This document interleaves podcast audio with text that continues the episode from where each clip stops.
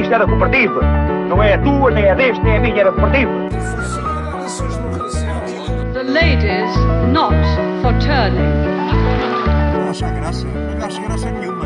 Está tudo bem assim e não podia ser de outra forma. No, no, no. But we have some bad hombres here. Eu dei bastados para não ter que lhe chamar filhos da. Eu não sei a volta que deu aqui. Ora, sejam bem-vindos a mais um episódio de Ideias Pleocroicas, sempre com os vossos hóspedes Paulo Carlos e José Pedro, aqui para conversarmos sobre temas da atualidade ou alguma notícia que seja assim, que sobressaia neste, nesta panóplia de, de notícias interligadas pela internet e, e pelo mundo aí fora. O que é que temos hoje para trazer aos nossos ouvintes? Ora, eu vou linkar os temas. Alguns deles já discuti com o Helder antes do fim do ano, mas agora eles estão muito mais. Com o passar do tempo, houve mais conteúdo a adicionar a estes casinhos do PS e mais casinhos. Eh, Lembro-me que o Helder, no, num dos episódios, disse algo como: Isto não é a ponta do iceberg, isto é só um casinho que acontece passado uns meses. Portanto, mês em mês há sempre um casinho destes. Mas não passaram só uns meses, passaram apenas dias desde que eu gravei o último episódio com o Helder e que estamos agora aqui a falar novos casos do PS. Bem, eu vou, vou agora introduzir os temas. Entretanto, parece que a nossa querida amiga eh, Graça Freitas eh, não foi reconduzida para o cargo de diretora-geral da DGS. Não acredito, como assim? Ela, ao que parece, disse que se queria reformar, é pá, pronto, já está velhinha e, e quer se largar do, do cargo. E pronto, e acho que tanto eu como tu não vamos ter muitas saudades dela. Vamos falar da demissão do Pedro Nuno Santos e da nomeação de João Galamba. Este senhor tem muito que se diga. Vamos falar da nova Ministra da Habitação, porque o Ministério era das Infraestruturas e da Habitação e foi dividido em dois. Ao que parece, querem dividir as águas pelo, pelos boys. E vamos falar do currículo vitae da nova Ministra da Habitação. E a palavra boys aqui neste é girls, porque é uma girl. Vamos falar também da Ministra do- da Agricultura que aceitou a demissão de uma Secretária de Estado da Agricultura, que só durou 25 horas. Já não é mau. Não é. E ela, antes dela, de- da Secretária de Estado se demitir, a Ministra veio defendê-la dizendo que tinha, eh, não tinha conhecimento dos casos, mas ao que parece, quando ela a nomeou, sabia da- do- dos casos. Portanto, houve um, não sei, uma branca durante a audição. Ao menos não começou a chorar, como algumas figuras públicas começam a chorar quando su sujeitas a escrutínio, nada mal. Pronto, ao menos aguentou-se. Exato. E vamos falar do novo imposto sobre o carbono, que vai começar em 2027, imposto pela é União é Europeia. E é este tema eu guardei para ti, Paulo, porque eu sei que tu tens é um sempre muito. Para, para novo, exatamente. Tu tens sempre muito a dizer sobre estes temas. Vamos começar então pelo primeiro. A Desgraça Freitas eh, largou a DGS. Olha, o que é que eu tenho a dizer sobre isso, eh, grande José? É assim, tal como tem acontecido desde a demissão da Marta Temido, desculpa, Te- Temido, eu engano-me às vezes, e tal como aconteceu com o Pedro Nuno Santos, que acho que foi das coisas melhores que podiam ter acontecido, não necessariamente para o país, até acho que melhor para nós, o povo, porque as coisas não hão de ter corrido muito bem. Eu acho que não é coincidência nós agora estarmos a ouvir estes casos todos muito prontamente e acho que alguém anda ali a puxar uns cordelinhos por trás, quase como se fosse uma vingança depois de ter saído de um determinado cargo. Não esqueçamos que Pedro Nuno Santos era bastante, até certo ponto, popular. E, e tem muita influência também na esquerda. E, na esquerda e, no- e no partido e, Exato, exato. os votantes O, o próprio Helder fico- eh, ficou muito sentido com a demissão do Pedro Nuno Santos, que ele próprio, no episódio que a gente fez especial para cobrir esse acontecimento, ele falou das mil e uma coisas que o Pedro Nuno Santos fez. Claro que também se foi um bocadinho escrutinado da minha parte e pronto, o conteúdo está lá. Realmente há coisas que, apesar de ser de um espectro político não muito afeta a ti, Paulo, mas ele realmente, pá, podemos considerar que houve competência. Ele queria mesmo fazer o aeroporto, ele só foi rejeitado pelo Sr. Costa, não é? Passou-se muitas coisinhas, houve ali muitos desaguisados. Pedro Nuno Santos já queria sair há mais tempo, desde aquela situação da TAP, que aquilo dando um bocado azedo. Parece que os casos começaram a aparecer todos a partir desse momento. Sim, acho que O Miguel. Alves, os mil um secretários de Estado que estão com problemas. Ao que parece, o Fernando Medina se teve o, o aconselhamento de Pedro Nuno Santos para contratar a senhora Alexandra Reis E ao que parece o Fernando Dina disse o contrário agora na última audição no Parlamento, quando foi questionado pela Mariana Mortágua. Portanto, temos aí, lá está, nós temos aí uma série de casinhos isolados que, quando se metem todos juntos, não são, se calhar, assim tão isolados quanto parecem. E chegamos à conclusão de que, quer dizer, a Graça Freitas sair, que era isso que estávamos a falar, nós fizemos aqui um olive branch importante, aqui um ramo da conversa, para dizer que, quer dizer, é um bocado triste vê-la sair neste estado. Eu acho que lhe, lhe confere uma saída bastante sofisticada. Porque estamos a falar de uma pessoa que, a nível de competência, a nível de, de- do saber Já vai tarde, não é? já vai quer dizer, peca tardio e, e acaba até por não pecar de todo, quer dizer, ela sai até a dizer que se quer reformar, como quem diz, eu já, pronto, estou muito satisfeita com o meu trabalho que eu fiz aqui, mas que trabalho é que ela fez? Não. trabalho de fazer aquela, aquelas figuras teatrais na televisão, que, que, que registro nós temos de uma, de uma gestão da DGS eficaz que tenha realmente, em tempos difíceis, ninguém lhe vai pedir o mundo quando claramente estávamos em dificuldades no início da pandemia, quando o mercado global fechou por medo, por o que quer que seja, mas claramente vimos que ela, obviamente, não tem as capacidades eh, necessárias. Vimos a congestão do, do- da Saúde 24, vimos a, a má gerência dos recursos humanos que haviam disponíveis para auxiliar a, a DGS e a Saúde 24. Já para não falar daquelas recomendações da DGS, não é? Sim, depois começaram a aparecer aquilo vápido, não é? Quer dizer, olha, eh, só caso não saiba, se tiver frio, agasalhe-se, está bem? Porque senão pode ficar com frio. Epá, por amor de Deus. Ah, e olha, se ficar constipado, pronto, trate-se. E não, para não falar da vacinação à força e das leis draconianas que ela impôs às crianças E isso é um. contra xixa, todas não é? as indicações da Ordem dos Pediatras, contra todas as indicações do próprio grupo que ela reuniu. Portanto, nós falámos isto há uns episódios atrás. Exato, Paulo. exato. É- Esta senhora está a sair pela porta dos fundos, mas ela tem que ser apanhada pela justiça. E eu, pá, eu não sou vingativo, nem. Eu sou uma pessoa que até perdoa facilmente as pessoas. Pá, mas isto é uma vergonha. Muita, eh, não sei se está... limite, limite. Existe um documentário chamado Suddenly Dead, morreu subitamente, Exato. destaca com muita eh, firmeza as consequências que a vacina da Covid-19 provoca nas crianças. E- nem- e- sim. E o comunicado que a DGS fez há uns dias atrás de que, 170 de que tinha reportado 174 casos de reações adversas em crianças. Quando começou a contá-los, não é? Pois, Quando começou a classificá-los como reações adversas em crianças, eh, exatamente, exatamente. eh, elegíveis para serem contabilizadas como realmente reações para registro, não é? Portanto, esta senhora tem que ser levada à justiça por esta situação e, te- e tem que ser investigada. O Ministério Público, se for isento, tem que pegar nestes casos e tem que, e tem que, tem que agir.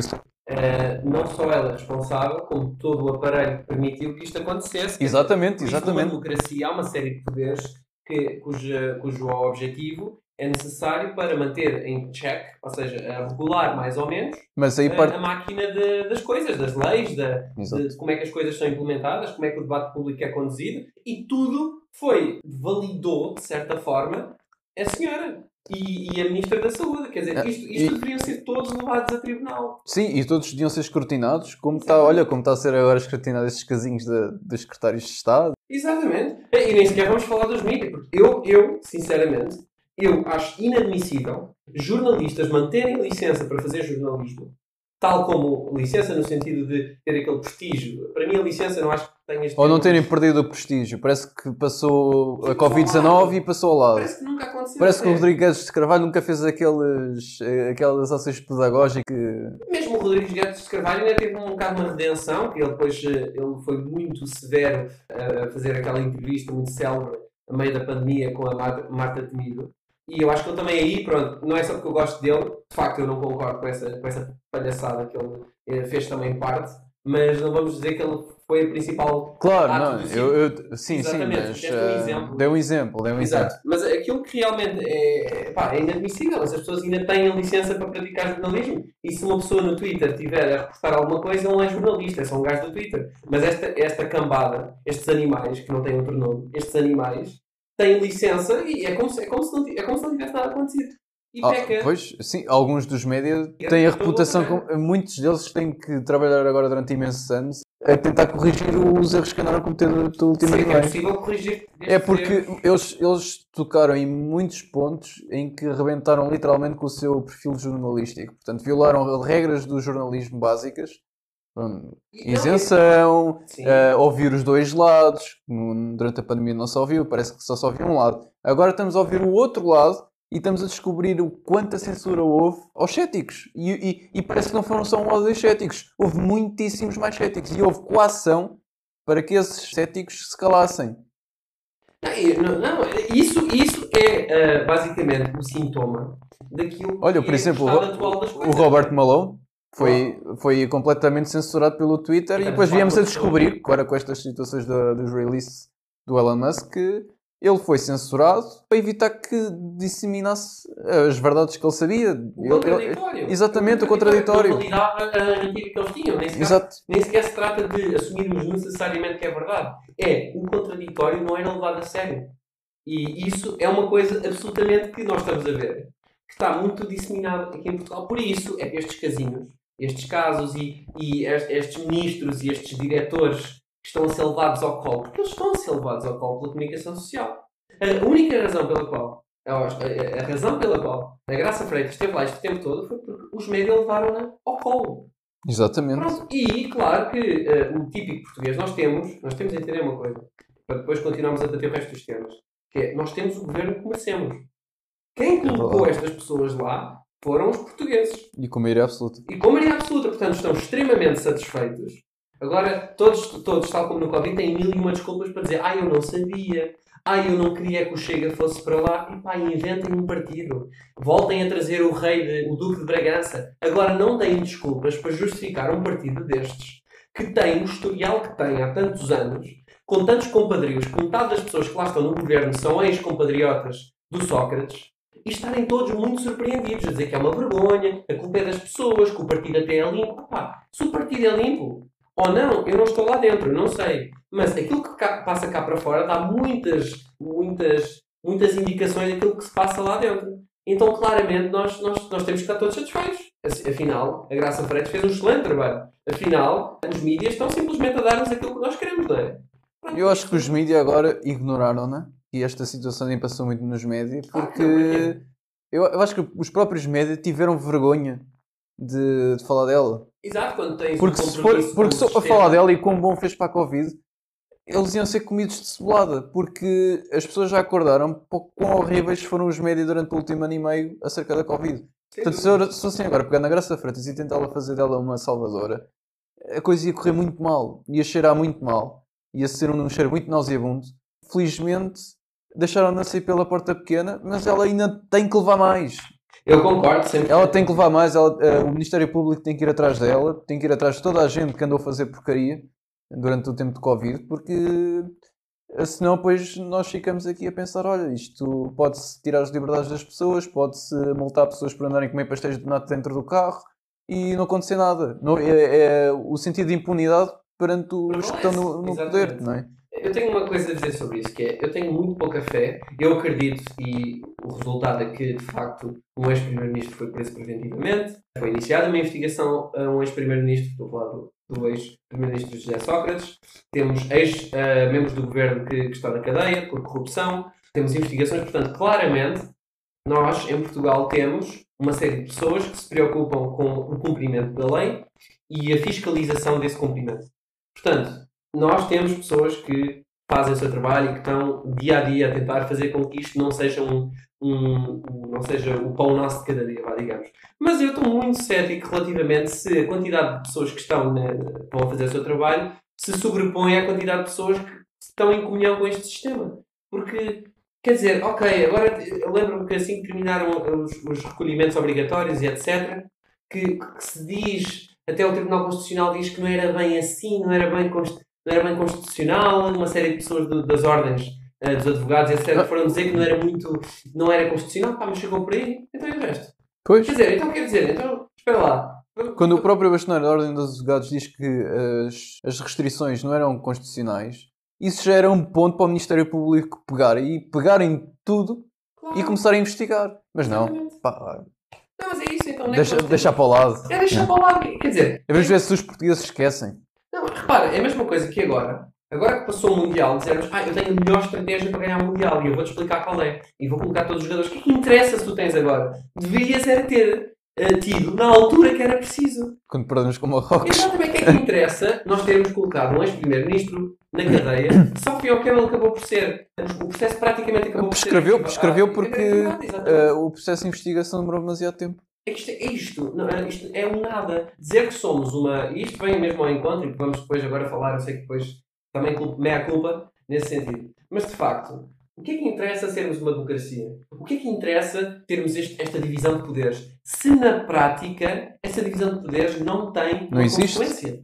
Não, ela, ela- na prática não existe, exatamente. Portanto, ok, somos uma democracia. Olha, está bem, e, e- depois. Para que é que foi feito o 25 de Abril, Sim, não o é? 25 de Abril foi para termos agora, ok, antes tínhamos o Estado Novo e de facto tínhamos a PIDE, tínhamos estrutura de pessoas e tínhamos a Polícia dos Costumes. O que é que temos agora? A Polícia dos Costumes, que não podes ter Que é os, é os próprios média. Os próprios mídias que deviam ser eh, um principal O- o- sim. estandarte contra, os- eh, contra o governo, no sentido de o escrutinar. Eles fazem os fretes todos ao governo. Fazem os fretes Tirando todos. agora a situação dos secretários de Estado, os casinhos. Os casinhos, isso não havia no Estado Novo. Até nem no Estado Novo. E é, é a coisa mais engraçada. Atenção, eu nem sequer estou aqui a tentar colocar o Estado Novo numa, numa luz favorável. E, e se, e se tivessem havido esses casinhos, o pós-25 de Abril fez muito escrutínio ao que se passou no, no perceber, pré-25 de Abril. não se E eles não encontraram. O É próprio incrível. pré que não encontrou nada. Os senhores que lá estavam, o Vasco Gonçalves, que até lançou uma- várias investigações para encontrar essas porcarias que, que poderiam ter acontecido no tempo de Salazar. Eles não encontraram rigorosamente nada. Mas é incrível como nós temos, então, a, a grande liberdade. Sim, de facto, eu adoro ter iPhone. Adoro ir à loja e comprar iPhone. Certeza que não é pelo governo que temos cá em Portugal que eu consigo comprar um iPhone. É porque o mercado abriu. E é uma das grandes coisas que em Portugal se implementou. Mas o mercado aberto não depende do governo. Aliás, sim, depende da única razão de eu dizer se ele está aberto ou está fechado. Sim, parabéns. Manter o mercado aberto, que é um esforço extremo. É só deixar o mercado fluir. É como dizer, eu tenho aqui um botão e não tenho medo de usar. Exatamente, quer dizer, ok, muito bem, mas o que é que temos de resto? Temos uma justiça que peca por ser lenta e peca por muitas vezes não ser eficaz. E muitas vezes não é lenta, é ineficaz e não é atempadamente. Então para que é que serve? Quer dizer, e depois temos uma, uma classe política. E depois que dá a falsa sensação, e depois passa a falsa sensação para os médicos que esses Sócrates e essa gente da vida são inocentes. São, não, são inocentes. Porquê? Porque passa coitadinhos. pelo tribunal e não foram presos. Então, ah, não, ele é inocente. Eu tive aqui o Heller há uns dias e ele a ser cético da minha análise factual sobre o que aconteceu com o Sócrates. Ele deixava, eu acho que ele, se eu não o tivesse interrompido para dizer que eu- as coisas que aconteceram, ele teria ficado, não, o Sócrates foi injustamente preso. Não, ele não foi injustamente preso. Ele foi eh, preso porque havia indícios. Eh, esses indícios prescreveram. Mas eles existiam. Sim, As provas estavam lá. Exatamente, por isso é que só podes, por lei, só Ele só não foi condenado. Ele, ele foi, ele aliás, no, no, naquelas célebres 4 horas do Livro Rosa, ele disse que ele era corrupto. Sim, Ele sim. disse que ele era Mas o que é que corrupto. não- é, o mais engraçado é que Só pessoas- disse que ele não foi para a cadeia porque os crimes prescreveram. Sim, é que parece que as pessoas não tiveram em TV aberta o discurso que o Ivo Rosas deu aos portugueses do que é que aconteceu durante o caso. Quer dizer, eu ouvi esse discurso que sinceramente parecia uma história mais longa do que os Lusíadas, muito em Chechorice, e eu já vi em Chechorice, aliás, no ano passado eu estive em Trás-os-Montes, em Chechorice, e demorou menos tempo e foi menos humilhante do que estar a ouvir uma pessoa daquelas a dizer que. Mas, mas ele também, vamos ser sinceros, ele, para, para, para bom ouvinte, meia palavra basta. E nós tentámos ouvir o melhor possível e entendemos aquilo que ele disse objetivamente e aquilo que ele queria dizer. Ele queria dizer Exato. que, coitadinho, que houve aqui uma série de indícios e a procuração, a, a procuradoria não funcionou atempadamente, etc. e tal. Epá, isso é bullshit. Quer dizer, Quer dizer, eles realmente não funcionaram a tempo e útil e a horas, porque passou e certo. prescreveu. eu estou a dizer bullshit no sentido daquilo que efetivamente foram as, foram as razões pelas quais ele foi iniciado Exato. e foi uh, relocado para a previsão preventiva. Portanto, não estamos a brincar aqui. E esse é o grande problema. Atualmente, nós temos o, o sistema de justiça a trabalhar para ilibrar estas pessoas, não para, as- para garantir que essas pessoas, claro que inocente até, se ter- até, até, Até ser provado do contrário. prova do contrário. Mas, por amor de Deus, chega um ponto, então para que é que temos a justiça? Então, então não serve para nada. Então, se, eu- se eu, se eu sou culpado de alguma coisa, imaginemos que eu sou mesmo culpado, mas ninguém sabe que eu sou culpado. Eu vou, passo pelo processo de justiça, uso mil e uma formas de atrasar o processo. Chega um ponto, é arquivado, eu continuo a ser culpado. Eu continuo a ser culpado. À luz da lei e do sistema que a lei me permite fazer, eu já não posso ser acusado de uma coisa que eu, teoricamente, não sou nem culpado, nem deixo de ser. Portanto, isso. tem- Temos a, a senhora Garraça Freitas, que infelizmente gostou imenso de estar no governo pela fantástica capacidade que teve, eu estou obviamente a ser irónico, de, de lidar com a saúde e com a, a DGS, eh, a sair com a cara limpa. E, e vamos continuar a ter, como, como tivemos a questão do, do Eduardo Cabrita, a sair com a cara limpa, que foi um veículo que teve um acidente, foi vítima de um acidente, não foi uma pessoa que ele atropelou às ordens dele, quem decide a velocidade que o carro vai, e acredito que todos os governantes não vão a, a 90 a hora. E pronto, o que é que fala o nosso próximo candidato? Por tocares em Cabrita e mais casinhos, vamos falar dos casinhos. Então, vamos vamos falar da admissão do Pedro Nuno Santos, nomeação de João Galamba, o currículo vitae da nova Ministra da Habitação e o, o, o célebre caso das 25 horas da Secretária de Estado da Agricultura. Ora bem, vamos passar ao primeiro protagonista, João Galamba, tornou-se eh, Ministro das Infraestruturas, Grande João Galamba. o ex-Secretário de Estado da Energia, É um que lembro. é, é o processo do lítio. Uhum. Portanto, ele está está a ser investigado por causa de possível favorecimento de uma entidade que apareceu por alma, ah, Nosso Senhor, que tinha seis meses de atividade e que tinha a sua sede numa junta de freguesia do PS. É incrível como as coisas. Mas isso para o João Galamba, e ele está, está dito numa entrevista à Sandra Felgueiras, disse que isso era um caso que não interessava. Não, para quê? Que não era, não era importante, não era relevante. Ele disse que não era relevante. E não é relevante. Portanto, vamos todos acreditar que não era relevante. Não é relevante. E, Especialmente, especialmente as pessoas que são mesmo hardcore PS, isso é irrelevante. São casinhos. O que interessa é, o que interessa é a big picture, que é não fazer a ponta de um corno. Não, estragar um Durante um- que poderia dar uma grande riqueza a Portugal. Exato.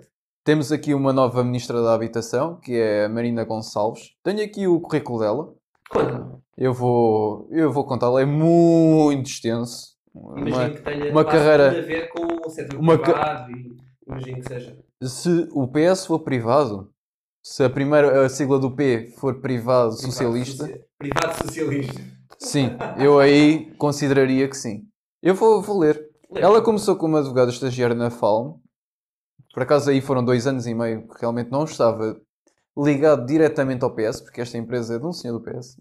Ah, mas, mas isso é uma coincidência. Mas pronto, isso, pronto. Vamos dar de barato que ela teve realmente dois anos e meio a trabalhar como estagiária numa empresa privada. Realmente era verdade. Depois tornou-se assessora jurídica do grupo parlamentar do Partido Socialista Ok. de 2011 a 2015.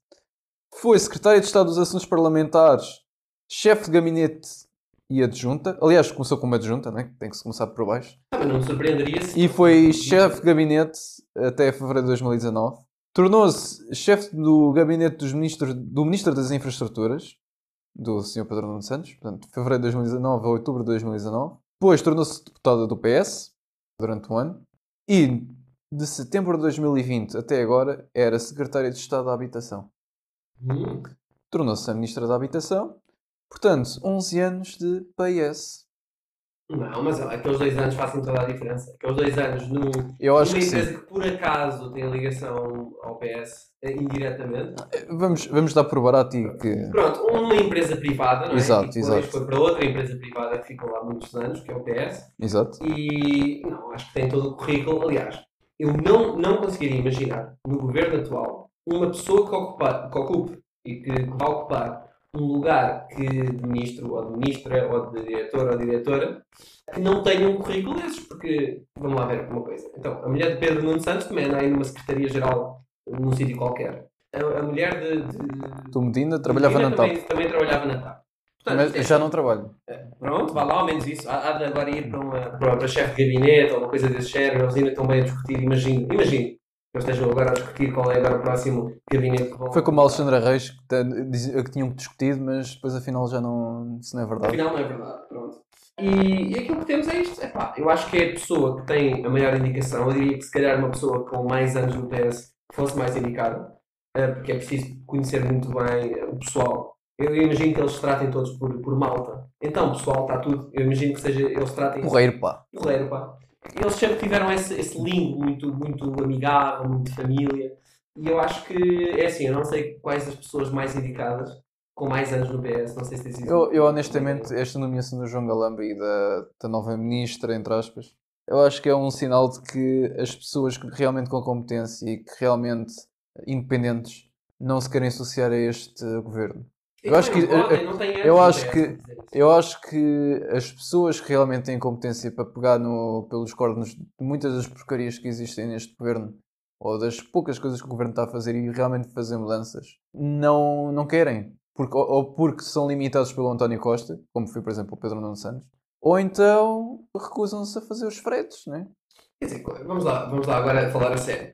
Quando tu tens um, um sistema de- montado eh, por este governo que, o- cuja credenciação das pessoas que lá trabalham não, não ofere questões como a competência de facto técnica, os resultados técnicos e históricos daquilo que possam ter feito ao longo da sua carreira, para depois começarem a poder estar a funcionar nesse cargo importante de delegação, de, eh, de gestão, e quando isso é sobreposto, se sobrepõe por cima os anos de casa, que é os anos do PS, eh, as amizades que têm, nem sequer podemos falar das intenções dessas pessoas. Porque as intenções das pessoas podemos ser de mil e uma cores, podemos ser azuis, vermelhos, verdes, pretos, brancos, cinzentos. Sim, e podemos ter todos muito boas intenções. Mas se o principal critério é a família, aquilo que, o que é que está junto de mim, o que, é que, o, é, o que é que eu tenho mais, o que é que eu posso beneficiar a pessoa que me bene- beneficiou no passado para depois beneficiar a outra pessoa. E montamos um sistema com base em benefícios e compadrios e etc. Tu aqui, a a pouca competência que haja, dilui-se na incompetência geral.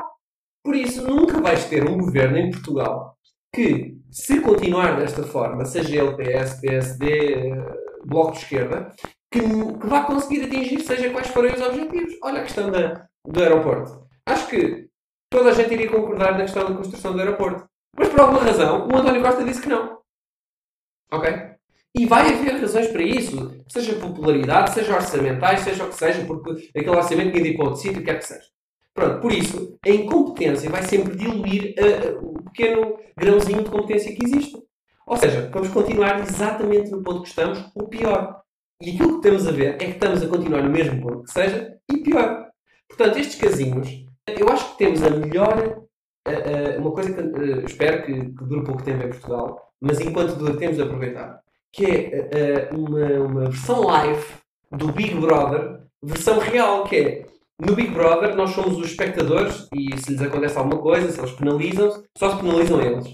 Em Portugal, o Big Brother é todo este governo e todo este sistema governamental e nós somos penalizados. Portanto, nós temos agora aqui de. E depois discutem-se as pessoas, não se discute o problema do sistema. Discutem-se as pessoas, que é, temos um monte de merda.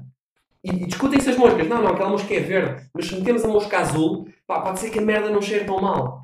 É, é- esse é o grande problema em Portugal. E nunca se discute o sumo da questão. Discute sempre. O carro está a arder. É pá, o carro está a arder. Vamos buscar água? Não. Vamos discutir é. Vamos fazer um gabinete de estudos para tentar saber porque é que o carro está a arder. o que é que o carro está a arder? E, e principalmente se a cor do carro é verde ou azul. E isso pode mudar tudo. E depois, se for azul, temos de voltar atrás e recondicionar a nossa estratégia. E depois andamos 60 anos a tentar descobrir que, de que cor era o carro para tentar apagar o fogo. Exatamente. E depois cria-se uma comissão que vai, que vai tentar perceber qual é a melhor estratégia para, de facto, apagar o fogo.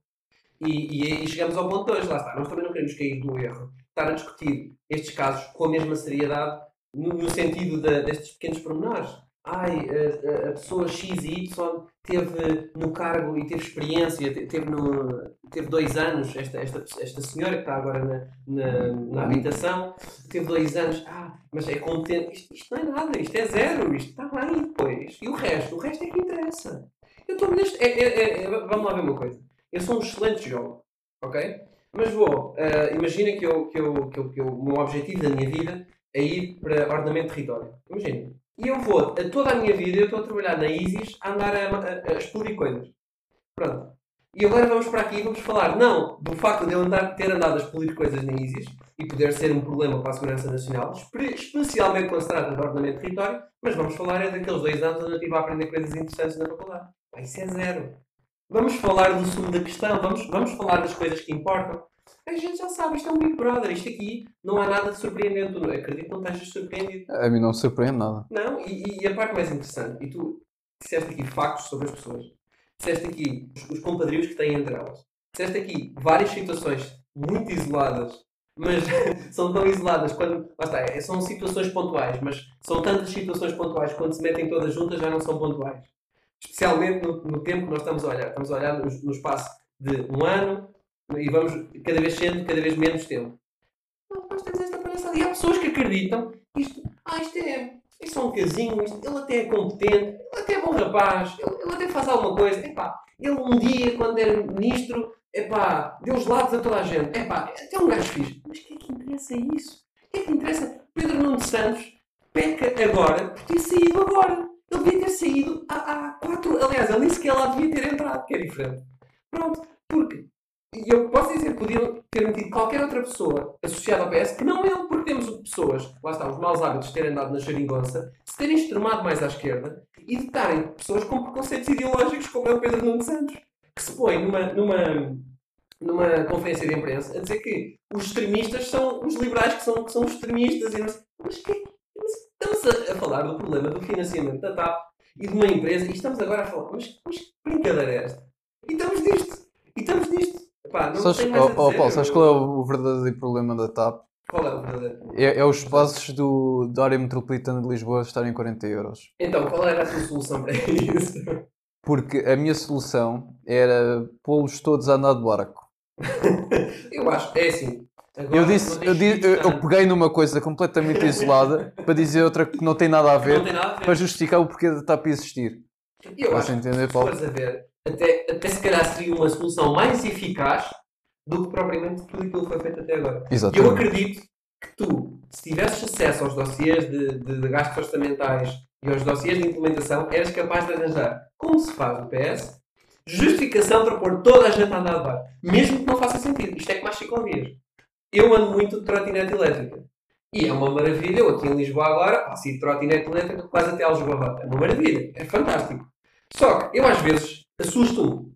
Porque, é pá, uma pessoa vai com cuidado, mas de vez em quando vejo uma pessoa a usar também para além de mim. Eu penso, uau, estamos duas pessoas a usar esta ciclovia. É fantástico. Portanto, estamos a falar de ciclovias que, na sua maioria, se formos olhar para os quilómetros de ciclovias que temos, já deve ir nos milha- bastantes milhares de euros.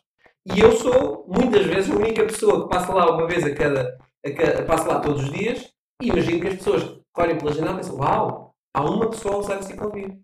E houve pessoas que permitiram que estas ciclovias todas andassem por aqui.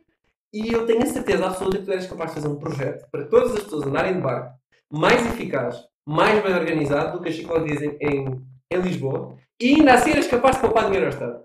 Portanto, eu voltamos sempre à, à mesma história, que é vamos falar das moscas, que está, nós estamos, este podcast é falar das moscas, mas não está, eu não sei, pá, eu estou- estou sem palavras, eu, eu, estou, eu deixei aqui o meu coração em aberto e eu não sei o que dizer, José. O que é que temos mais a falar? Temos o Pedro Santos e temos o. Temos a nova secretária, aliás, já não é nova porque já se demitiu. Portanto, Demorou- a nova ex-secretária. Exatamente, durou 25 horas. Muito Desde que foi nomeada, desde que a ministra depois foi falar sobre a nomeação dela e que justificava e que dizia que não sabia de nada e depois aceitou a demissão dela. Ah, e, o- e, o- E e o então- é, Exatamente, a conta foi arrestada. Ela, durante 10 história? anos, O ela, da Câmara de, Vinhais, muito bem, uma, uma, excelente, uma excelente pessoa, eh, que era o Sr. Américo. Tem até um nome trás montes. Eu falo porque Vinhais é ao pé da minha terra lá, lá, lá em cima. E a malta lá é muito, uma malta muito frontal. Ele disse, quando eh, foi perguntado sobre a conta em conjunto com a mulher e não sei quantos mil euros que lá estavam, estavam aí que não tinham declarado. Exatamente, ele disse: eu, eu- eu- eu- as contas estão todas certinhas, Nós estamos, está, tudo, está tudo prontinho para ir eh, defender a tribunal. Está tudo muito certinho, prontinho, fofinho. Estou agora a passar a, a piada do Alberto Gonçalves, que é tudo muito fo- fofinho e prontinho. Então, epá, isto, isto no país está tudo fofinho e prontinho. Pá, estamos todo direitinho para ir a defesazinha e para E depois ser condenadozinho. ser condenadozinho, mas depois ser ilibadozinho, porque o processo. Prescreveu. eh, prescreveu. Teve uma prescriçãozinha. É uma, uma, uma penazinha quando isso acontece. Realmente é uma penazinha. Uma penazinha suspensinha. Uma penazinha suspensa. Eh, e temos o João Galamba. O João Galamba, voltando só aqui depois, de, depois desta, desta aparição. Falar do Ministro das Infraestruturas. Exatamente. O novo Ministro das Infraestruturas. mas, sabes por acaso, ele, ele, esse é, é uma pessoa que já está no PS, portanto tem um forte currículo para estar no governo há muitos anos, não é? Sim, sim, sim. Ele já anda lá. E houve o tempo em que ele até tinha um brinco. É, não é? eh, Exatamente. e fazia oposição. fazia oposição. Eu, eu, eu, eu realmente, eu, eu fico. Mas deve por exemplo, eu preferia que fosse o João Galamba Agora, se calhar tinha mais currículo agora para ir para, para, para diretor-geral da saúde do que a própria Desgraça Freitas. Porque ele tem muito mais anos de casa do que ela. E isso confere-lhe a habilidade de poder estar no cargo desses Pois. e ter capacidade, não é?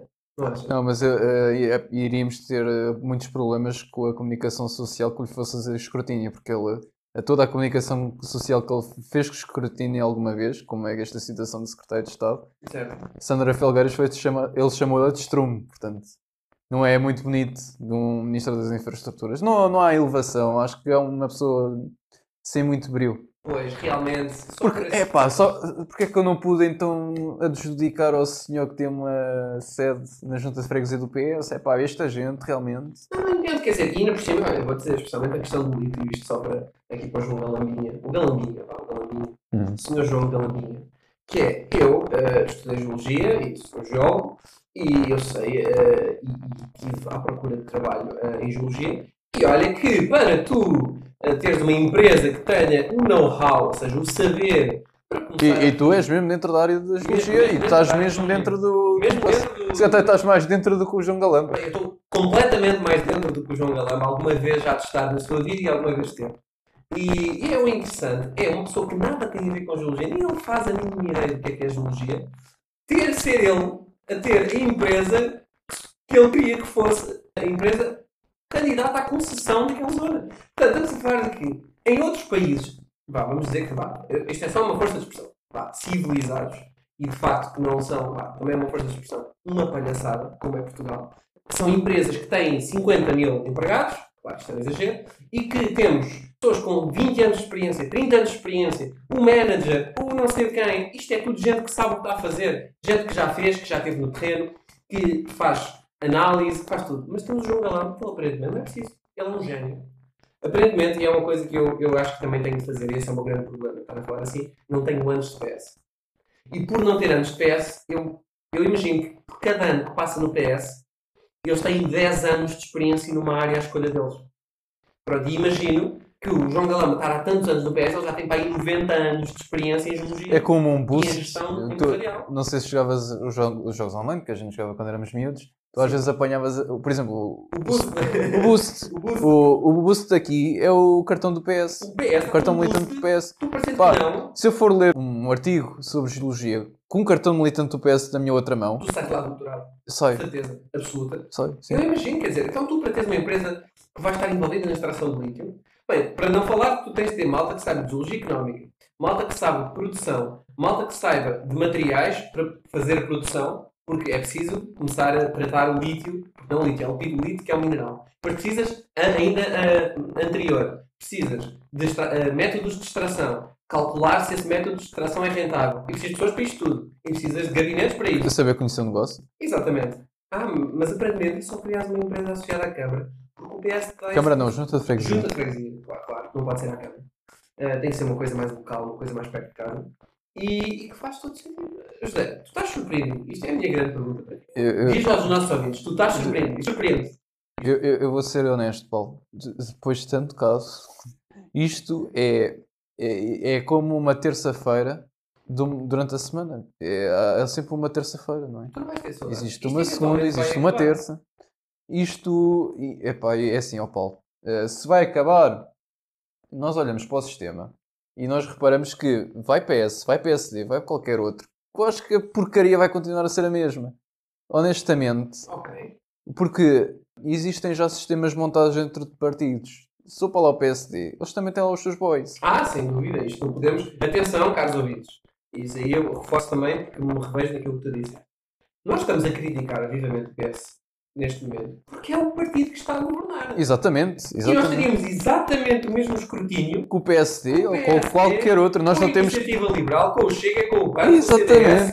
com a União Nacional, com o Dom Pedro III, com o que quer que seja. No- Nós não somos filiados a ninguém. Sim, nós não, temos, nós não temos cartão partidário. Eu tenho um cartão, é, olha, é da cripto. Pronto, é o único partido que eu tenho é cripto, que é dinheiro para todos, sem ter um banco central. É a Exatamente. única coisa que eu, que eu me revejo. De resto, isto é preciso cimentar isso. Portanto, tu também estás pessimista nesse sentido. Que é que isto, isto é para continuar, não é? Isto É, é para como aquela expressão que tu dizes: mudam as moscas, mas a, mas a merda é a mesma. Exatamente. Mantém-te limpo que este agora é minha. Assim não tens de estar a ter a reputação da pessoa que é o, que é o, O, o, Javar, O Javar. capacidade para dizer as coisas de uma forma sofisticada. Mas há coisas que não, não são nada. Isto não é nada sofisticado que está a acontecer em Portugal. Exatamente. Aliás, é sofisticado, mas está cheio de merda por dentro. É assim, eu- os novos partidos, por exemplo, eu dou se calhar algum mérito, porque ainda não vimos eles em atuação. Ação, não temos o. Exato. Por exemplo, nunca vi um Chega nem o Iniciativa Liberal a ocuparem cargos do governo. Não. Nem autárquico, quer dizer, agora autárquico já vimos, mas é só oposição, portanto eles não têm Não poder tem, mesmo executivo. poder executivo. É uma questão de tempo. Vamos ver se esses partidos realmente vão mudar alguma coisa do sistema ou se vão, vai continuar a ser o mesmo swamp que já continua a ser cá em Portugal. Eu estou a usar esta expressão swamp, que é aquela que se usa nos Estados Unidos. Que é o pântano, não é? Exatamente. Se falaste de pântano, falaste de mudança, falaste de sistema. Isto faz-me lembrar as mudanças climáticas e o sistema climático na Terra. Tu lembra-me que tu no início deste podcast falaste. Falei do novo imposto sobre o carbono que Então- querem impor em 2027. Então, conta-me sobre esse imposto. Ora bem, repitas. eh, para além de nós, na fatura da energia, pagámos RTP, pagámos os impostos, pagámos as taxinhas, vamos ainda pagar mais uma taxinha, vai ser a taxinha do carbono. Portanto, ao que parece, nós não podemos emitir carbono. Pois, pá, eu. eu... Paulo, o que é que tens a dizer sobre o dióxido de carbono, segundo o António Guterres e todos esses especialistazinhos, ser o principal causador do aquecimento global? É assim. Essa é uma pergunta muito específica. Tu não falaste se era o homem, mas falaste se era o dióxido de carbono. Eu vou primeiro dar uma resposta que não deve ser levada a sério, que é, a meu ver, eu acho que se devia ilegalizar o dióxido de carbono. Eu acho que sim. Porque Eu acho que as pessoas que se fossem apanhadas com dióxido de carbono iam todas para a cadeia. Eu acho nós, exatamente, eu acho que nós tínhamos de ter 100% do, eu acho que devia sair um decreto eh, que devia ser colocado, não um decreto, devia ser feita uma alteração constitucional para ilegalizar o dióxido de carbono na atmosfera e devíamos ir para além disso, que era obrigatoriamente ter só 100% de oxigênio na atmosfera. Onde se tu fosses acender um cigarro, a chama via-se da estação, da estação internacional. Eh, da estação internacional, percebes? Só oxi- 100% de oxigênio. Tu tiravas o telefone, que é, que é de liga de alumínio, epá, e tu oxidavas tudo. Tu, eh, tu acordavas já oxidado. Porque assim, epá, não havia problema nenhum. Não, olha, a terra ia ficar fresquinha, fresquinha. Era uma maravilha. Ah, bom, para não contar que não precisava também das plantas para lado nenhum, porque elas também, não é? Elas fazem aquela troca do dióxido de carbono e oxigênio. Como não tem dióxido de carbono, também não aqui plantas. Portanto, também não temos que nos preocupar com os incêndios, não é? Portanto, só coisas positivas. Não temos plantas, só temos oxigênio ah, e não temos problemas de energia, porque basta um, um isqueiro acender-se que temos fogo para todo o ano. Porque a atmosfera incendeia. incendeia-se, não temos, o, não temos o azoto. Pronto, há pessoas que realmente não entendem que a atmosfera tem muito que se lhe diga, o ar também. E estas, estas, agora falando mais a sério, a questão climática que já foi, já foi martelada 20 vezes neste podcast e é martelada todos os dias em outros podcasts com uma opinião semelhante, não é nada evidente. Aliás, eu posso até atrever-me a dizer que a correlação existe entre o dióxido de carbono e o clima. O que não é evidente é qual é a condição de causalidade. Ainda hoje está para ser provado que é a direção, a correlação direta causadora do aumento de temperatura é o dióxido de carbono. Ainda não se sabe o que é isto. ok? Temos muitos indícios fortes para dizer que esse é o caso, e em particular porque aquilo que aquece a atmosfera é o efeito estufa, que pode dar aquela ideia de que nós temos assim uma, uma, uma manta à volta da Terra e que faz ali aquele efeito que a estufa tem, não é isso que acontece. O dióxido de carbono é opaco aos raios, eh, eh, infravermelhos e o planeta, quando é aquecido, com, quando, está, quando tem o Sol diretamente a bater sobre a superfície, aquece e esse calor é depois refletido de volta, sobre, não é refletido, o que é refletido é refletido, mas é depois é, o remanescente desse calor vem sob forma de infravermelhos e como o dióxido de carbono é opaco aos infravermelhos, aquece o ar. Portanto, o ar é o ar aquecido com o CO2. Agora, o facto de colocarmos uma taxa sobre esse carbono no dia a dia das pessoas, naquilo que é aquilo que nós, o carbono está em todo lado. Nós, o carbono vai estar sempre na atmosfera. Nós vamos emitir carbono a produzir coisas. A painéis solares emite-se imenso carbono. Emite-se carbono a fazer tudo. Carros Ok? elétricos? Carros elétricos emitem. A pegada dos car... eh, Uma coisa que as pessoas não têm ideia é que para fazer o offset do- da produção, só da produção de um carro elétrico, um carro elétrico emite imensas toneladas, estamos a falar de muitas toneladas de carbono, é preciso pelo menos 5 anos, e eu, eu estou a dizer isto de cabeça, portanto eu, eu penso, eu estou a ser conservador, é, são mais anos, ok? Os últimos dados que eu vi, que não são assim tão recentes também, portanto vamos ter isto com um bocadinho de sal, são precisos, vá, vamos dizer assim, são precisos muitos anos a andar com o carro elétrico para chegar ao ponto onde o carro a combustão está a emitir mais carbono do que aquele carbono que já foi emitido pelo carro elétrico. Portanto, não chegamos ao ponto onde agora vamos meter tudo elétrico e está o problema resolvido. Longe disso. E o problema começa na extração. Porque na extração produz-se imenso, imensos poluentes. Imenso, eh, e depois na produção do próprio litro produz-se imensos poluentes. E poluentes que nem sequer são como o dióxido de carbono, que ficam lá, depois são retirados, entram no ciclo de carbono. Estamos a falar de poluentes super difíceis de controlar e de, e de, e de isolar, ok? É que, por exemplo, esses poluentes não são como o, como o lixo nuclear. O, lixo nuclear é do o único lixo que conseguimos, epá, a esmagadora maioria desse lixo, isolá-lo. Nós sabemos é aquele lixo que está ali. O lixo que nós produzimos a fazer outro tipo de atividades humanas, muito dele não conseguimos controlar. E não estamos a falar de coisas como o CO2. Portanto, colocar taxas de carbono vai ajudar a uma coisa. Quer dizer, o ISP está a ajudar o planeta a arrefecer. O ISP e todos os impostos sobre os combustíveis, mais de 60% do, do valor dos combustíveis são impostos. Isso ajudou a arrefecer o planeta? Não. E não vai ajudar, porque não é assim que funciona o planeta. O planeta não funciona. Mas ajudou a pagar a indenização da Alexandra Reis. Aparentemente, sim, não é? Porque a TAP é uma empresa pública, portanto, esses impostos são canalizados, são limpos pela TAP. Isso é quase como se fosse uma lavagem de dinheiro com jet fuel, estás a ver? Isto é uma coisa, uma maravilha, não é? E afinal, o que é que podemos esperar disto? É esperar mais pessoas a seguirem miúdas de 12 anos. Bom, agora elas já é mais, mais. As miúdas agora são mais, mais velhas. Pronto, não significa coisa nenhuma. Está. O mais novo não significa inovação e o mais velho não significa conhecimento. Portanto, vamos continuar nesta, nesta tanga de, de taxinhas e taxas de carbono e, e pintar, e, e irmos todos ser vegan e essa pandemia toda. que- E acho que era nomear, nomear a Greta Thunberg como Ministra da- do Ambiente. Hum, oh, Zé, não chega agora ridículo. Ela, ela aqui, nem sequer é militante do PS. Quer dizer, temos pelo menos. Sabes lá, sabes lá. Pois, pá, se calhar até é militante de algum partido associado ao PS na, Na Suécia. Ah, é na Suécia, pronto. Então, olha, mas já tem, já é candidata, por exemplo. Já tem, por exemplo, imagina, tens um professor de faculdade, se- a partidário, entre ela e a Greta, se a Greta tiver pelo menos dois anos de militância num partido, eu diria que já tem muito mais. Eu, se fosse Eu acho que escolher, eu escolhia a Greta. Eu, eu acho que sim. E sabes o que é que me faz também escolher a, a Greta? Quando ela vai àquelas conferências das Nações Unidas e recusa-se a aceitar perguntas de pessoas. Eu acho que as perguntas. Porque, pá, porque essencialmente deve ser sempre ficar pelo script. Eu acho que quando o Medina foi ao, ao Parlamento, e, e, e acho que faz muito bem, Greta Thunberg não responder aos jornalistas, porque já viste o que é que é ela contradizer-se, como foi o Medina lá ao Parlamento. Não, pá, pois, o Medina cometeu um erro. Ter falado, ter Exato, respondido a perguntas. Ele devia ter ficado calado. Envergonhou-me a mim. A mim, como cidadão. Pelo menos assim já não, não, sabemos, não, não expomos ao escrutínio e assim não se vê situações assim embaraçosas, não é? Eu, eu, sinceramente acho que as pessoas podiam ter aprendido com, com, com os casos que eu vejo em Portugal. Pois. Embaraçam-nos a nós. Porque, quer dizer, então a gente tinha que saber que eles andam a, a colocar lá pessoas que não têm qualquer competência para lá só porque são guiados ou são família. Não, nós não temos que saber isso.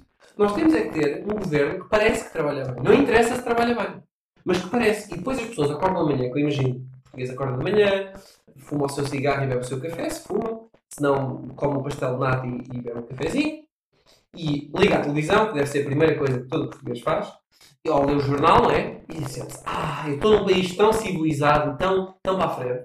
E depois vai para o, para o cargo de funcionário público, que obviamente ocupa, como típico português, e sente-se feliz no país em que está. Claro que depois vai de férias com EasyJet e na Ryanair, e não se pergunta, obviamente, onde é que são aquelas companhias. Provavelmente são filiais da TAP. Obviamente tem que ser. E pá, chegamos a isto. O que é que tu achas então? Qual é a tua suma? Eu já falei aqui É assim. as minhas situações todas. O imposto do carbono acho que vai ao ponto errado da situação, que é do género. O que nós nos devemos preocupar é poluição. E o que é que é poluição? É tudo o que se calhar não é o dióxido de carbono. É o monóxido de carbono, é os metais, os metais pesados, tu estás mais associado a isso. Produção. O óxido de azoto, o mercúrio, por exemplo. O mercúrio é um grande problema, sim. E, por exemplo, quando nós olhamos para o sistema fiscal português e nós vemos que no IVA nós podemos deduzir 50% do gasóleo e não 50% da gasolina em sede de IVA, Que se deduzir é, pronto, abater ao A custo. bater ao valor que tens depois de Exato. pagar, exatamente. Portanto, o gasóleo, com aquela situação de 2016, com, com aquele escândalo da Volkswagen, nós viemos a saber que os carros eco não são assim tão eco. E Então. aquilo emite muito mais partículas de mercúrio, é muitíssimo mais poluente do que um carro a gasolina. Mesmo com os Portanto, filtros catalisadores, Após sabermos isto, os Estados Unidos proibiu a venda de Volkswagens por causa dessa situação. E nós cá na Europa não fizemos nada porque a Volkswagen era europeia. Depois não se pode mexer naquilo que é nosso. é? Portanto, eh, seria um tiro no pé. E, portanto, nós viramos a cara aquilo ser extremamente poluente e continuamos a poluir. E não se fala disso porque é um assunto tabu cá na Europa. Mas é um assunto sério. E o que é que se fez contra a Volkswagen? O que é que a Volkswagen pagou? À Europa nada. Zebola, zero. Não, para quê? Portanto, metem-nos com estes impostos da treta. E eh, não sei se na Holanda te- tens noção do que é que se está a passar. Os agricultores estão a ser privados de produzir, eh, de fazer a sua atividade. Sim, sim, sim, sim. E estão, e estão a ver lá manifestações extremamente graves. É pena que os médias não passem. Né? E isso contribui muito para a inflação porque. E contribui para a inflação porque os preços carne, produção de carne, produção de, de outras coisas eh, relacionadas com a agricultura. Cá na Europa. E a Holanda era dos maiores produtores. Então, ah, vocês estão a produzir muito carbono por causa da produção animal. Agrícola, exatamente. E animal. e depois não olhamos para a Volkswagen que fez a porcaria que fez em 2016 e não dizemos então vamos mas é pôr o imposto ou vamos mas é sugar a, a porcaria que eles fizeram na Volkswagen. Sim, tu deste um ótimo exemplo que é. Tu, tu, tu E, um e, e de- depois, porque é que nós não temos cá em Portugal também 50% de dedução? Porque é que não trocamos a situação? Porque é que não pomos o- a gasolina a ser deduzida a 50% e o gasóleo a não ser deduzido? Porque os carros a gasóleo poluem mais que o carro a mais. gasolina. Evidentemente que sim. A questão é, é sempre que quando pessoas te ouvem a falar disso dizem ah, é que nós se não metermos impostos, eles vão continuar a fazer a mesma coisa. E tu deste um ótimo exemplo. Ou seja, fazer a mesma coisa é manter os carros com o mesmo nível de combustão, com o mesmo nível de poluição. Isso não é bem assim, ok? É, é verdade, e eu não- nunca fui apologista de uma sociedade que não tem regras e, e regulações e, e modos de garantir que a inovação é incentivada. Não podemos andar toda a vida Claro, de, não é? de Mas- carro mulas, não é? Sim, mas manipular eh, relatórios Não, para isso ter é menos de poluição, como fez a Volkswagen. que a Volkswagen tenha o know-how para, para produzir e começar a produzir carros Claro, com claro. menos. Mas, se formos ver a velocidade com que estas legislações se passam, são irrealistas. Estamos a falar de pessoas que nunca viram a produção de um carro na vida deles, não sabem o trabalho que é colocado nestas empresas. Eu não estou a defender toda a Volkswagen, eu acho que a Volkswagen deve ser penalizada. Isto deve ser um caso de estudo para reavaliar se, estas, se est- estes, estes objetivos de países de até- a partir de 2030 não vamos vender carros a combustão, a partir de 2050 vamos todos andar a pé. Isso é irrealista. Pois é. Pronto, E é- é, é irrealista verdade. porque na prática, mesmo se tu É realista e é hipócrita para as pessoas que nos impõem estas, estes impostos e estas taxas, mas são as mesmas pessoas para ir de Bruxelas, por exemplo, até Estrasburgo, vão de jato privado. De E eu estou a falar isto, é um facto, isto aconteceu mesmo com o Ursula von der Leyen. Todas Ela, ela desloca-se na Europa, em vez de ir de carrinho, ou em vez de ir de comboiozinho, vai de jato privado. Mas é ela, é o Guterres, é é o Joe Biden, é o Lula da Silva. É toda, toda, toda aquela gente hipócrita que vai para as cimeiras do clima e vem defender o clima, apanha jatos privados. Exato. Eles são os recordistas de emissão de gases poluentes. Como, como De CO2. Sim, sim, Porque é que eu não. eh, se- eh, olha, é que se realmente eh, aquela história, aquela teoria de que nós vamos ter taxas de carbono, por, por, portanto, nós só poderemos poluir certa quantidade de dióxido de carbono, metam também nesses líderes políticos. Eu quero saber quanto é que o Marcelo Rebelo de Sousa vai poluir. Quero saber quanto é que o António Costa vai E não é poluir. de diluir isso depois per capita. Não, não. É vamos ver o que é que os nossos líderes dizem. Eu quero ver, eu quero ver. E, e- e digo-te uma coisa: aquilo que se passou em 1640, quando se atirou o Miguel Vasconcelos pela, pela janela. Eu, eu- eu não peço isso a, a nenhum líder atualmente, não é? Mas eu- garanto-te uma coisa, ó Paulo. Se estas porcarias continuam a avançar, é porque o, o Covid-19 já foi um exemplo do quão ah, mansos nós somos. Se alguma coisa acontecer de privar-nos mais liberdades, há uma bolha que vai rebentar. Certeza, Zé. E vai rebentar e vai haver consequências extremamente penosas para os líderes que se acham impunes neste país. E as pessoas que não querem fazer nada para mudar isto.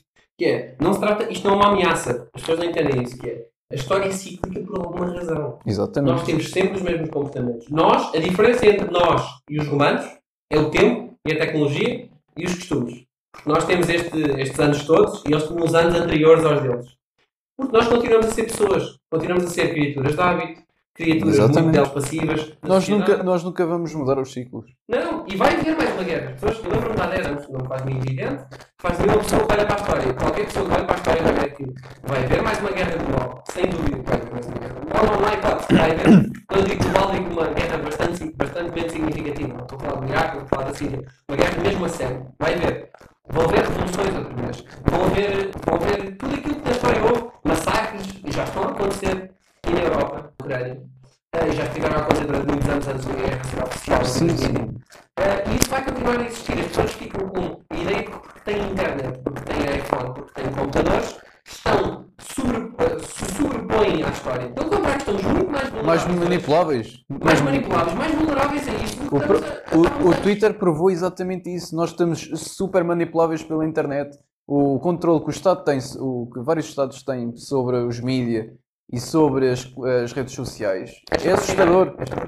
E, e- e, por exemplo, tudo o que é organizações eh, não governamentais, como por exemplo as- o World Economic Forum, os grupos Bilderberg, a Associação do George Soros, por exemplo, que injetam uma tremenda quantidade de dinheiro em certas situações, como por exemplo imigração ilegal, eh, promovem. Sim, é NGOs a andar a tirar imigrantes do norte da África. Exatamente. Portanto.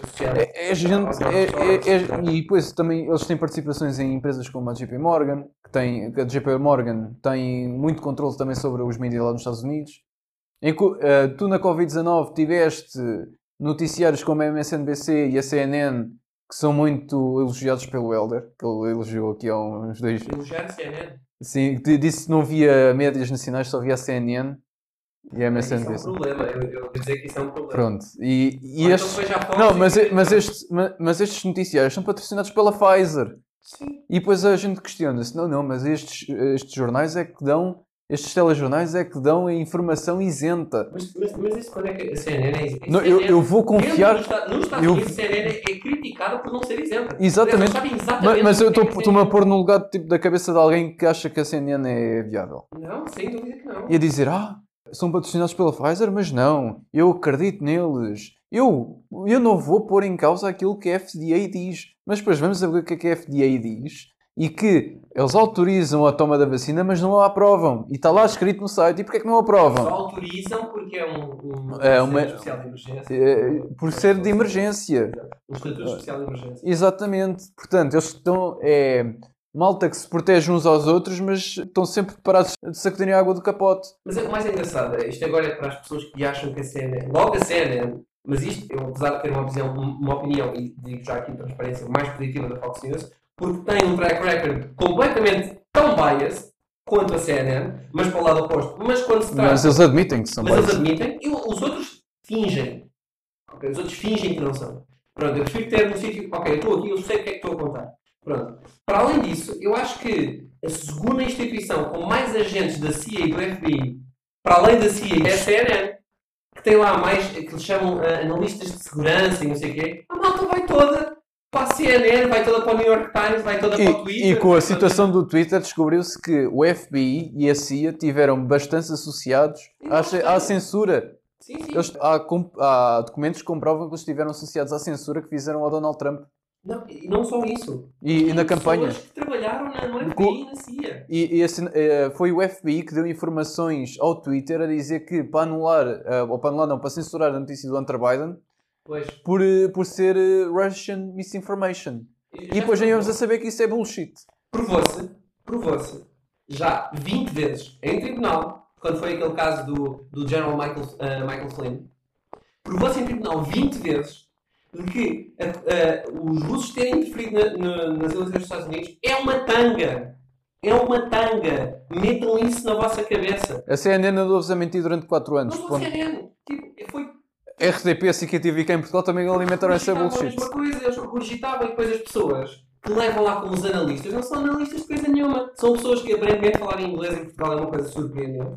Não sei o que é que é surpreendente nisso. Ok? Imagino que haja muita gente que não sabe falar, mas não há desculpa para hoje em dia não ter um tradutor uma notícia, mesmo que não seja exatamente aquilo, dá para saber. Aqueles analistas leem notícias no estrangeiro e pronto, e isso não lhes confere o grau de analista. Confere o grau de serem uns abutres que regurgitam aquilo que comem já eh, mastigados de outras pessoas. São opiniões emprestadas, eles não estão a pensar sobre aquilo. Por isso é que os grandes mídias são os mídias americanos. E eles controlam significativamente o flow da, da informação. Tudo passa na, cena- na MSNBC como sendo verdade, passa na SIC. Exato, mas é, é tal e qual. É cópia uma da outra. Portanto, eh, isto aqui é um, é um ponto para se, para, para para se perceber. E, e também, repara, hoje em dia, podes mostrar uma pessoa. As pessoas já estão tão. tão, tão a lavagem cerebral já é tão grande. Tu podes mostrar. Eu estou a pensar numa pessoa que tu também conheces, conhecemos. Podes mostrar a uma pessoa que estava errada de mil e uma formas. Só falta. Epá, tens mil e uma formas de mostrar que está errada e, não, e essa pessoa não tem forma de se defender. Ainda assim vai dizer que as coisas não são assim, que tu estás errado, que isso é mentira. Consegues lembrar de algumas pessoas que fazem isso? Consigo. Eu também. Por isso, acho, acho que já, já martelámos bem este assunto. Gostavas de dar umas remarques finais que eu, que eu também queria ah, ouvir. Olha, eh, remarques finais, olha, daquilo que tudo nós já falámos neste episódio, foi bom nós conseguirmos eh, elucidar mais uma vez os nossos ouvintes que muitas das coisas que se falam aqui no Ideias Pelocreicas não passam nos médias tradicionais.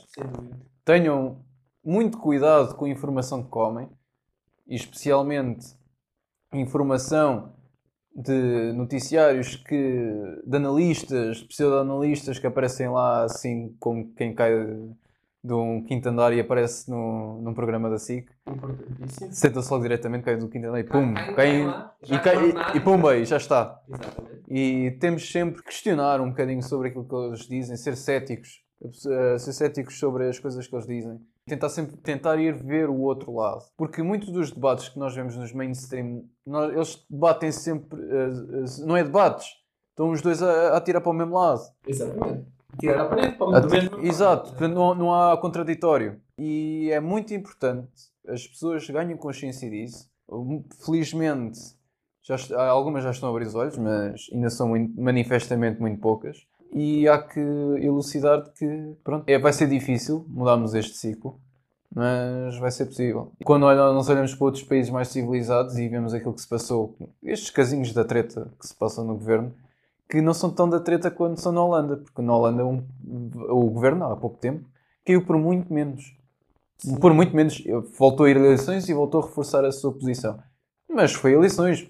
Aqui há, houve, há muito estigma de dizer ah, eles ganharam maioria absoluta, portanto têm eh, carta branca para fazer porcaria que quiserem. Não, Não é, não é sinónimo. é Não. sinónimo. o, o Jorge Sampaio também dissolveu o parlamento do, do Santana Lopes.